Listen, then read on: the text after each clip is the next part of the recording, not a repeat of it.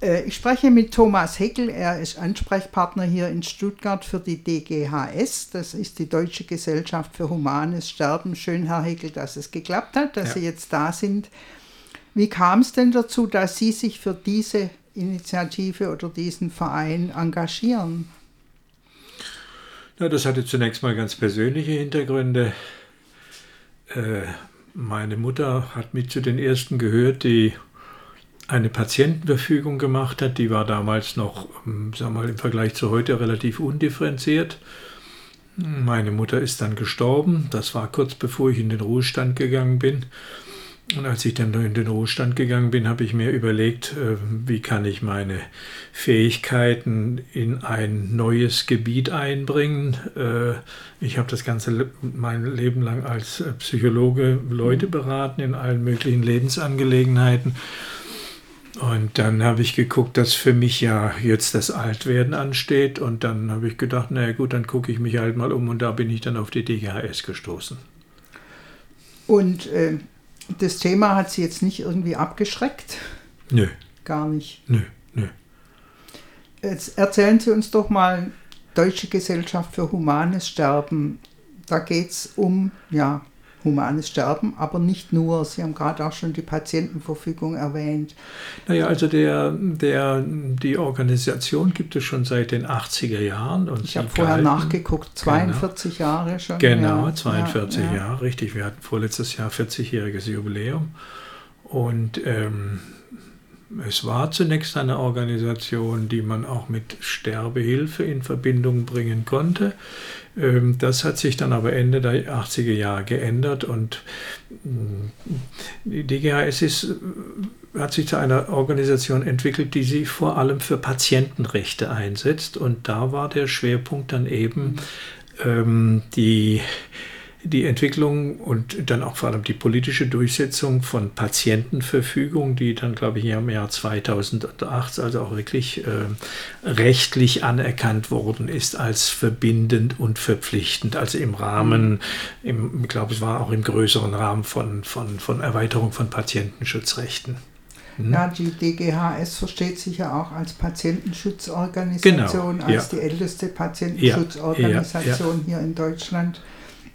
Und mein, wenn man 40 Jahre lang, äh, einiges haben sie schon erreicht oder hat die Gesellschaft schon erreicht. Sie haben jetzt gerade gesagt, die Patientenverfügung wurde anerkannt die Patientenverfügung. Ein, ein, ein, äh, also das war über lange Zeit, das war über lange Zeit einfach der Hauptschwerpunkt der DGHS, die, die Weiterentwicklung der Patientenverfügung und eben auch die Verbreitung der Patientenverfügung, also die, sag mal, die, die umfangreiche Anerkennung, die Verankerung in der Gesellschaft, das war, äh, das war lange Zeit der, der Hauptschwerpunkt. Und, äh, und äh, aber es war immer klar, dass es auch darüber hinausgehen sollte. Äh, es kam ja dann 2015 der ja, 2015 November der, der äh, Paragraph 215, der die, der die Beihilfe zum Suizid ähm, unter Strafrecht stellte. Äh, da hat dann die DGHS gleich geklagt mit anderen zusammen, Privatpersonen, aber auch anderen Organisationen.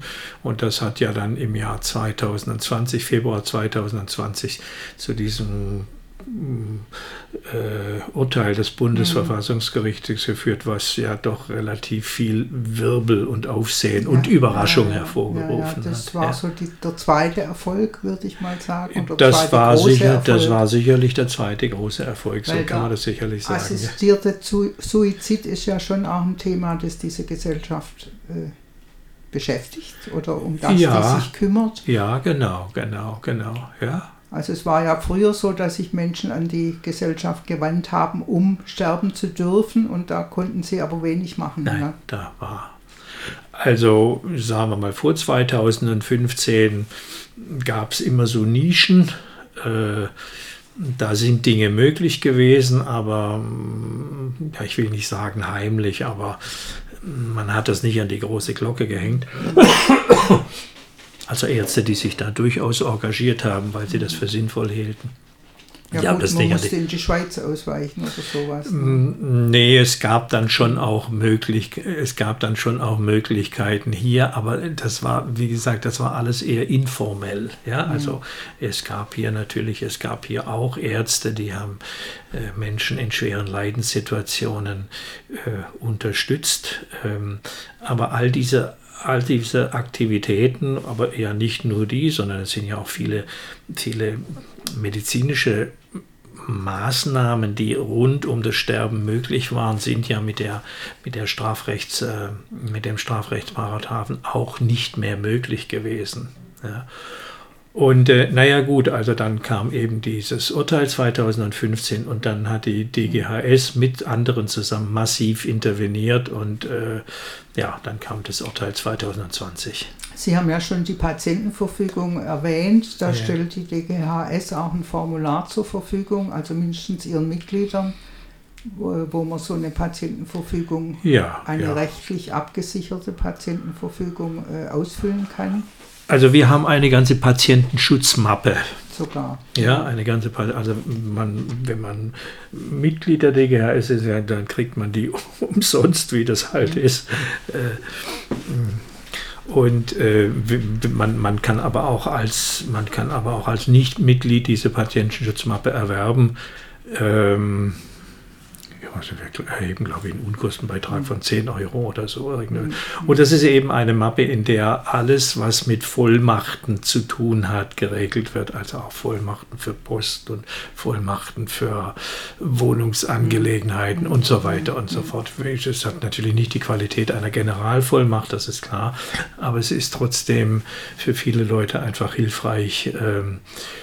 Vor allem auch mal im Sinne einer Bewusstmachung, weil es ist doch, also ich erlebe es, weil ich ja mm, immer mal wieder Leute auch äh, berate in diesen Angelegenheiten, ich erlebe schon, dass, äh, dass oft mal der, die Patientenverfügung so der Anstoß ist, sich sozusagen über das ganze Thema mm, Wen, wer soll denn eigentlich mal für mich sorgen, wenn, ja, ist ein Anstoß dafür ich habe hier auch gelesen, es gibt einen Notfallausweis. Ja. Wofür hilft der oder wie muss ich mir den vorstellen? Naja, also idealerweise ist das so, wenn jemand Mitglied bei der DGHS ist ähm, und eine bei der, bei der DGHS-Zentrale äh, eine Patientenverfügung digital hinterlegt hat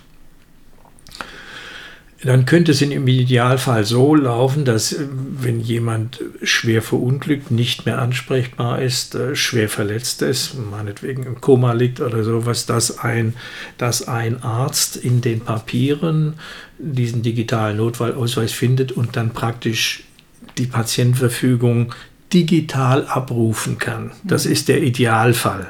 Also so wird es nicht, so wird es normal, oder man darf nicht davon ausgehen, äh, dass es so, ähm, dass es so auch ablaufen könnte. Ja, wobei ich schon denke, dass die Ärzte inzwischen äh, mit Patientenverfügungen rechnen oder danach fragen. Durchaus, aber Notfallmedizin ist immer noch mal ein besonderes, ist immer noch mal ein besonderes Thema. Ja, also es wäre der Idealfall, ja.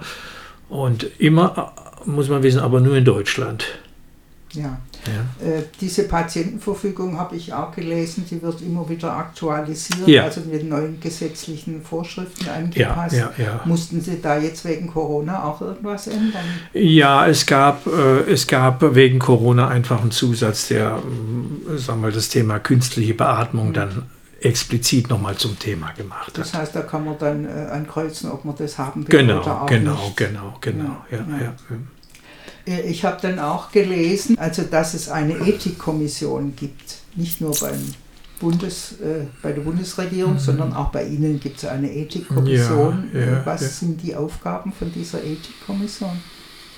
Also im Zusammenhang mit, äh, äh mit äh, Patientenverfügung, also mit dem mhm. Thema Tod und Sterben überhaupt, Patientenverfügung und jetzt natürlich auch im Zusammenhang mit den, der Möglichkeit eines begleiteten Freitods tauchen natürlich immer ethische mhm. Fragen auf. Also mhm. eine Organisation, die sich mit diesem Thema beschäftigt, kann nicht ohne kann nicht ohne ein Gremium sein, was, äh, was sich mit den, mit, den, mit den ethischen Fragen, was wollen wir, was dürfen wir, was können wir, was sollen wir nicht ja, und so weiter aus so einem heiklen Eben Thema. gerade bei so einem heiklen ja. Thema. Ja, ja.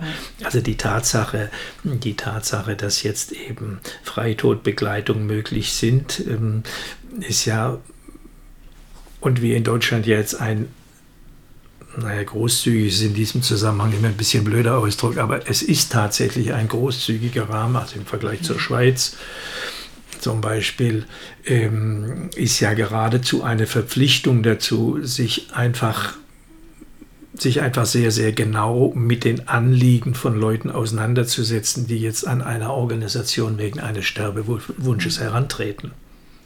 Wobei ich gelesen habe, es gab auch mal einen Entwurf für ein Suizidpräventionsgesetz, also dass es auch darum geht, Suizid zu verhindern und nicht nur jetzt den zu ermöglichen. Naja, nur also Suizidprävention, Suizidprävention ist ja ein, ein psychosoziales Angebot, was es schon lange gibt. Ja, also auch hier in Stuttgart haben wir mindestens eine Suizidprävention, Beratungsstelle. Ja. Ähm, wenn man sich, also meine Meinung nicht so, und da bin ich sicherlich nicht allein damit, jeder, der sich mit, jeder, der sich mit dem Thema Suizidwünschen beschäftigt, und die werden natürlich an uns auch herangetragen, äh, ist automatisch mit einem Bein in der Suizidprävention. Mhm. Also das lässt sich gar nicht voneinander trennen. Also äh, dass man dann mit den Menschen über Optionen äh, spricht. So ist es, so, so ist es, so ist es, so ist es, ja. Also äh, wir, hm. wir, wir sind ja, also niemand, also natürlich auch eine Organisation wie die DGHS auch nicht, propagiert ja nicht den, propagiert ja nicht den, den begleiteten Suizid. Ja. ja, aber sie möchte ihn schon ermöglichen. Sie möchte ihn da, wo die Voraussetzungen, also jetzt nicht im Sinne von Recht, ja, ja doch beides, beides ja. ja. Also da, wo die Voraussetzungen, die, die Voraussetzungen, die das Bundesverfassungsgericht, äh, äh, die das Bundesverfassungsgericht gesetzt hat, da, wo sie gegeben sind, wollen alle, die es ermöglichen, auch ermöglichen. Ja, ja. Ich bin dann noch auf ein anderes Gremium gesto gestoßen, auf eine Bevollmächtigung Börse. Was machen denn Bevollmächtigte? Ja, also das gehört jetzt zum Thema Patientenverfügung. Mhm. Also die Patientenverfügung ist ja eine Verfügung für die Situation, dass ich selbst nicht mehr äußerungsfähig bin.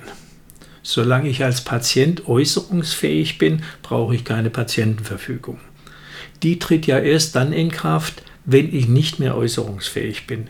In der Patientenverfügung ist das festgelegt, was ich in meiner letzten Lebensphase noch an medizinischen, an ärztlichen Interventionen möchte und was ich nicht möchte, wobei der Katalog schon eher darauf abzielt, was ich nicht mehr möchte. Ja.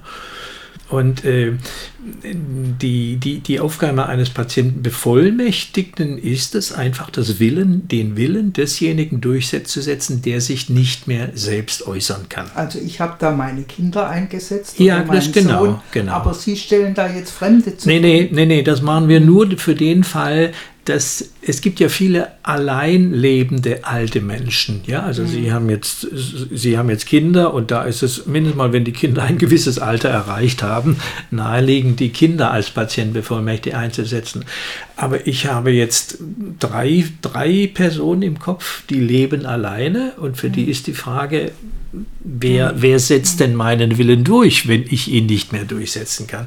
Und deshalb hat die DGHS eben diese Patienten, diese bevollmächtigten Börse eingerichtet. Oh ja. Mhm. Äh, Sie sind hier in Stuttgart Ansprechpartner für die DGHS. Was ja. landet denn so bei Ihnen? Was für Anfragen?